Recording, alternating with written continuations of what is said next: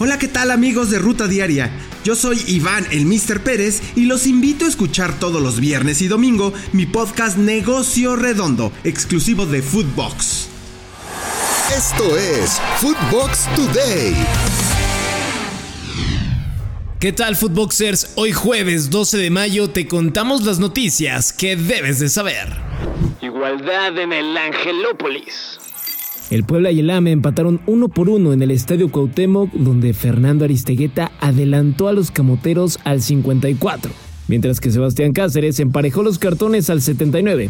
Sin duda, un gran resultado para Puebla, pero le falta la vuelta en el Estadio Azteca que sabemos pesa demasiado. Escuchemos a Nicolás Larcamón tras el partido. Yo entiendo que sí, no pero, en el desarrollo, en la búsqueda, en las formas, en, la intensidad, en, saber jugar los cuatro momentos que tiene el juego, siento de que, de que Puebla fue, muy competitivo y estuvo en la, la sintonía que, tiene que estar y que tiene que estar el, sábado para, para hacer historia. El Tan Ortiz también habló en rueda de prensa. Eh, la sensación que la llave sigue abierta, esa es la realidad. Ambos equipos dentro de los 90 minutos propusieron ganar el partido. Hubo de ambos equipos varias situaciones para completar.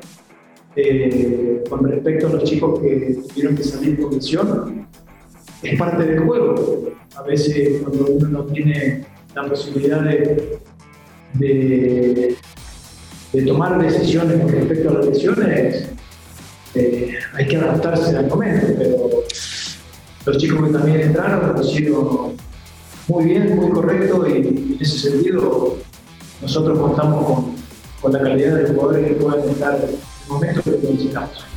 Empate agónico de San Luis. El cuadro potosino vino de atrás en un par de ocasiones para igualar a dos tantos el duelo contra el Pachuca. Para el Pachuca marcó Nico Ibáñez al 5 y al 77, mientras que para el Atlético Germán Berterame al 25 y Juan Sanabria hasta el minuto 90. Escuchemos a Guillermo Almada, técnico del Pachuca, tras este empate que quizá no esperaban. La llave está abierta, depende de nosotros, así que hicimos un muy buen partido eh, y bueno, como le digo a ellos, los detalles de ciertas circunstancias del juego es donde tenemos que prestar atención. Eh, quizá eso fue lo que nos costó en los dos goles.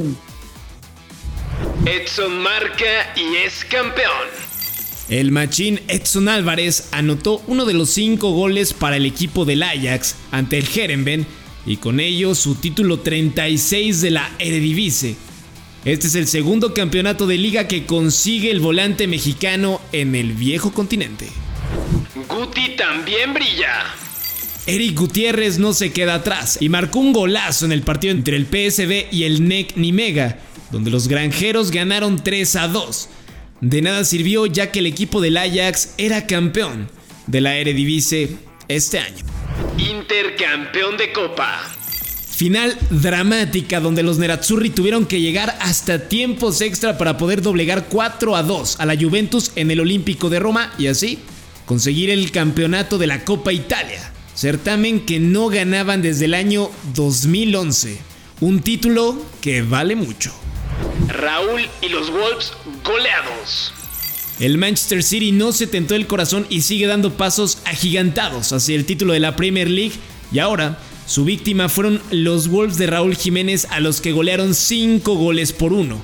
El atacante mexicano jugó todo el encuentro, la gran figura fue Kevin De Bruyne quien anotó nada más y nada menos que 4 goles. Fueron pocos. El Vasco cerca del derrumbe. El cuadro de Mallorca empató 0 por 0 ante el Sevilla del Tecatito y con este resultado lo pone en la antesala del descenso, pues dependen de lo que haga el Cádiz ante la Real Sociedad para llegar con posibilidades en las últimas dos fechas de la liga en España. ¿Qué pasará con el Vasco y compañía? ¿Se salvan o regresan a segunda?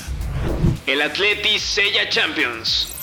El equipo colchonero doblegó 2 a 0 al Elche y con eso saltaron hasta la tercera posición del campeonato español para así tener asegurada su siguiente participación en la UEFA Champions League. Esto fue Footbox Today.